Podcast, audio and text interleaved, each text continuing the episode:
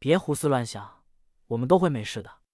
已经走了三分之二了，不都妥妥的？刘丽丽想说什么，甄笑阳打断她道：“我们都会没事，别说那么多了，集中精神，好吗？”众人全看过来，刘丽丽微微一笑，说好，然后轻轻把自己投入甄孝阳怀里，感觉到自己被搂住，她心里一阵甜蜜，嘴里喃喃地说：“无论怎样，我都会保护你的，我爱的人。”休息了十分钟，继续前进。十四杠十九楼的消防通道很安静。到了二十楼，甄孝阳忽然伸手止住了众人，打出手势，众人聚拢过来。甄孝阳低声道：“再往上二层，就是那些专家所在地。如果有埋伏，从这一层起，我们就要小心。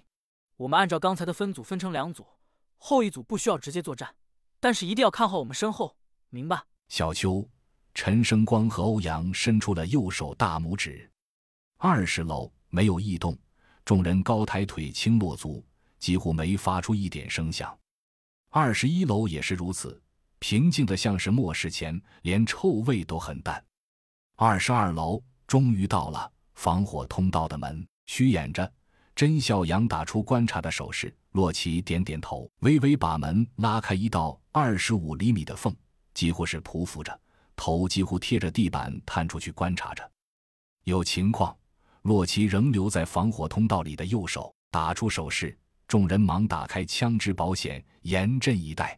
过了一分钟左右，洛奇把头缩了回来，低声说：“二十二楼已经被清理干净，走廊两头各有两个武装分子，看不清，但应该拿着自动武器。我们要毫无声息、干净利索的解决他们，几乎不可能。如果他们开枪，势必引起丧尸和同伙的注意，怎么办？”甄孝阳看了看表。八点四十五分，马上到了车辆组出发的时间。想了想，拿出对讲机，轻轻道：“车辆组回答，车辆组回答，收到。”刘亮的声音传来。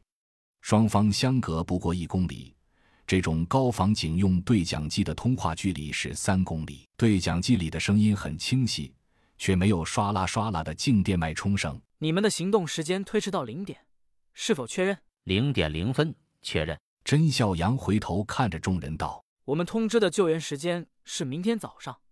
如果真像我们猜测的科学家队伍内有奸细，那么这个组织一定知道我们的计划，而且他们绝对料不到我们敢夜间来袭。